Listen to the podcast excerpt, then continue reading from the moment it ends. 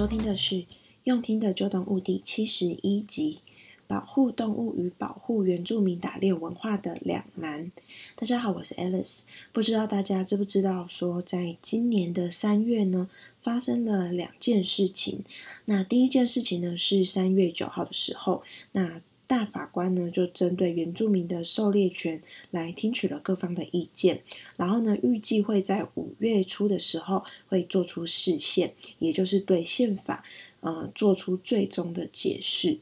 那主要的原因呢，其实在蛮久之前了，是在二零一三年的时候，在台东有一个猎人，那他因为他呃，他年迈的母亲说想要吃肉，那他就拿着猎枪去猎捕了保育动物。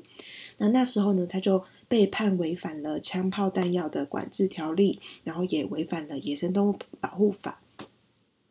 那所以他那时候就因为这样子的罪名被起诉了，但是因为他们不服嘛，他们觉得这是呃属于他们原住民的文化，这是一个他们的传统，所以呢，他们就经过上诉之后呢，申请释宪，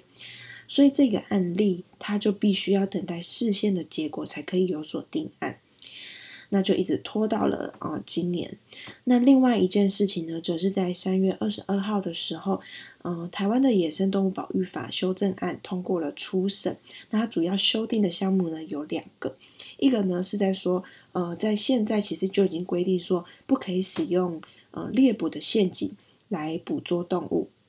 那他在这个条款之中呢，又新增了说，不准透过钢制钓索去猎捕野生动物。所谓的钢制钓索，呃，可以想象就是山猪钓这类的东西。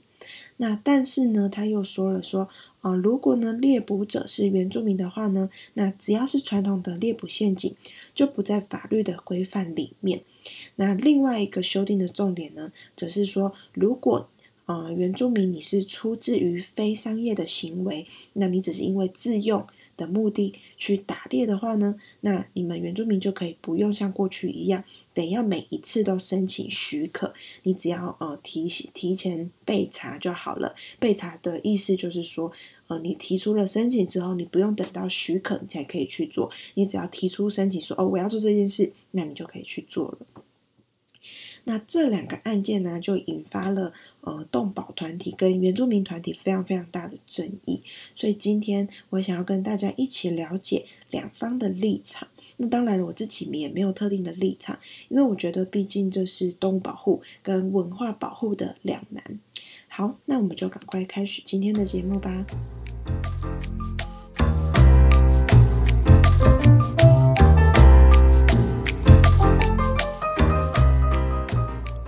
先来讲讲原住民打猎文化的传统。那对原住民来说啊，打猎是一件非常自然的日常生活。在部落里面呢，很常会看到说，啊、有时结束教会的活动之后呢，那几位教会的弟兄就会相约来上山打猎。很像我们说的“靠山吃山，靠海吃海”。那山里面的猎物啊，其实对原住民来说，比较像是他们的冰箱。那在他们的传统打猎的目的呢，不是要买卖，可能就是家里的人想要吃什么就去打，就像我们想吃什么就去买嘛。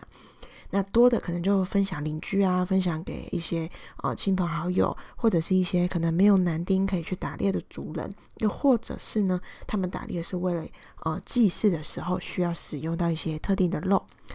那禁止打猎这件事情，对原住民来说，有一点像是禁止佛教徒去拜拜的感觉。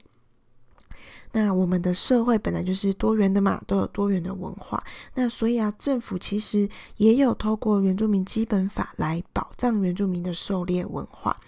但是原住民就是用猎枪来猎捕野生动物，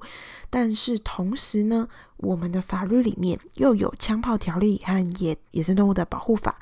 也因此。会变成说，在尊重传统文化跟呃法律条文之间呢，就会形成了一些灰色地带跟一些矛盾。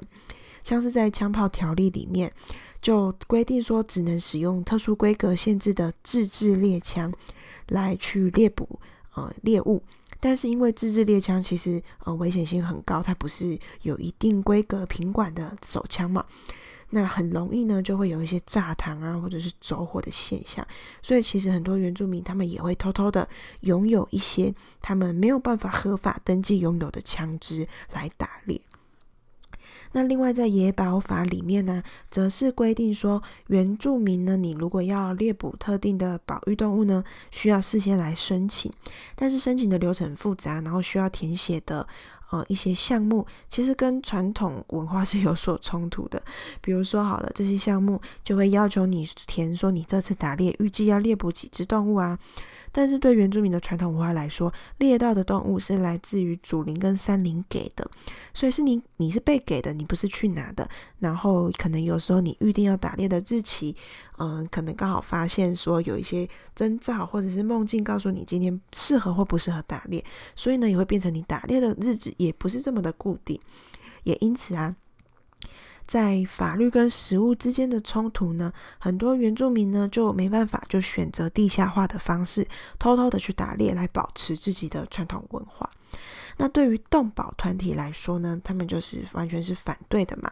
那保护野生动物对整体呃大自然环境，动保团体认为这是永续，是守护我们整体的环境，是全体台湾人的责任，而不是应该说可能因为呃特定的族群有所不同，那在保护动物上面就有所差别。那动保团体也认为说，其实从动物的角度来看，狩猎。的本质就是杀戮，就是暴力，就是一个生命你夺走另外一个生命生存的机会。所以，不管你用什么样的名义去狩猎，对动物而言呢，就是痛苦跟死亡。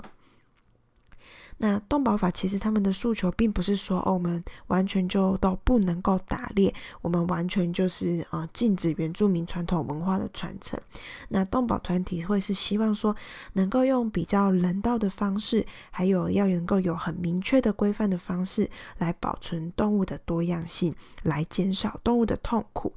但是啊，毕竟人性是不可测的。那如果能够自律最好，那如果自律不足的话呢，就需要他律他律的方式。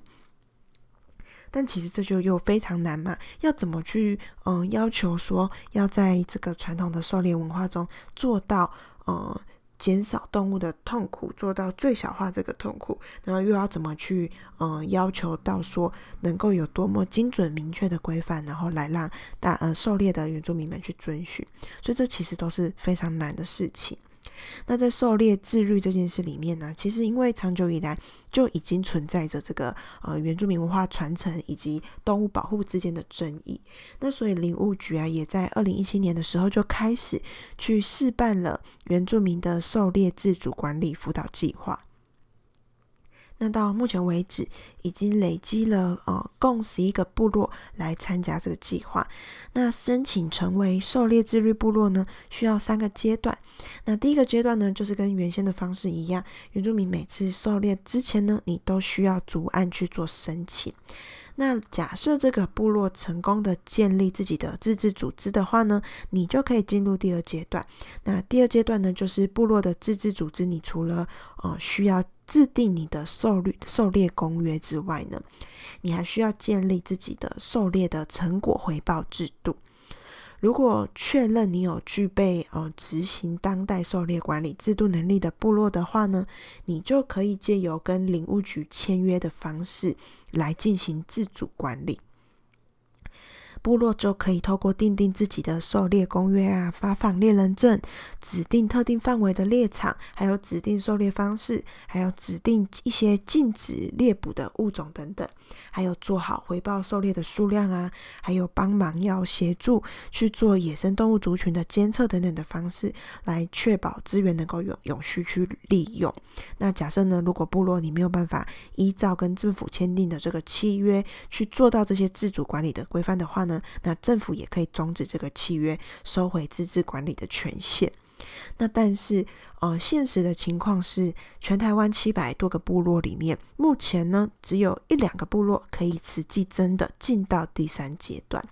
那也因此，其实动保团体仍然是对呃法规在特定情况下允许原住民狩猎这件事情呢感到反对，因为动保团体认为说，事实就是原住民的部落没有办法做到自主管理的计划的相关规范，那也因为做不到嘛，但是仍然要打猎，所以呢，在没有足够措施可以监控这些灰色呃地带的非法打猎啊，还有没有办法。呃，去阻止私下的猎物的交易等等的商业行为，所以呢，其实这样子的一个呃动保法以及呃原住民守护文化的这相关的议题呢，都还没有办法得到一个结论。那对我来说啊，我相信传统的原住民文化是与自然共存的。那动物呢，会大规模的消失，也绝对不是因为原住民打猎所造成的。那但是我也觉得说，呃，随着我们整体社会，随着我们的科技都越来越进步，所以其实很多的传统文化也是可以有所转换转变的。比如说呢，以前我们在祭祀的时候，可能常常要大鱼大肉，但是现在也有很多家庭在祭祀的时候呢，选择简单化，因为祭祀这件事情重点是心意，而不是形式嘛。那对原住民来说，如果呢，狩猎的目的过去可能是因为经济上的需求的话呢，那会不会呢，也可以像有一些部落一样，比如说他们善用自己对动物、对大自然的了解，那就可以发展相关的生态旅游，用呃带游客用眼睛来狩猎，而不是用猎枪跟陷阱。那我觉得重点呢，是放在我们了解人跟自然之间的关系。那要怎么样做到相互尊重？我想一定有很多听众是站在不一样的立场。但是对于原住民狩猎哦这件事来说，无论是哪一方的立场，我觉得希望都能够在充分的沟通跟了解之下，能够足够理性以及顾及整体大权的情况下，逐步去找到共识。那今天的节目就到这边。如果你对这个议题啊有什么想法的话，也欢迎你随时私讯我们用听的旧动物的 Facebook 粉砖跟我们分享。那你也可以分享今天这集节目呢，给你的亲朋好友一起讨论，看看彼此的看法跟观点。好，那我们就下次见喽。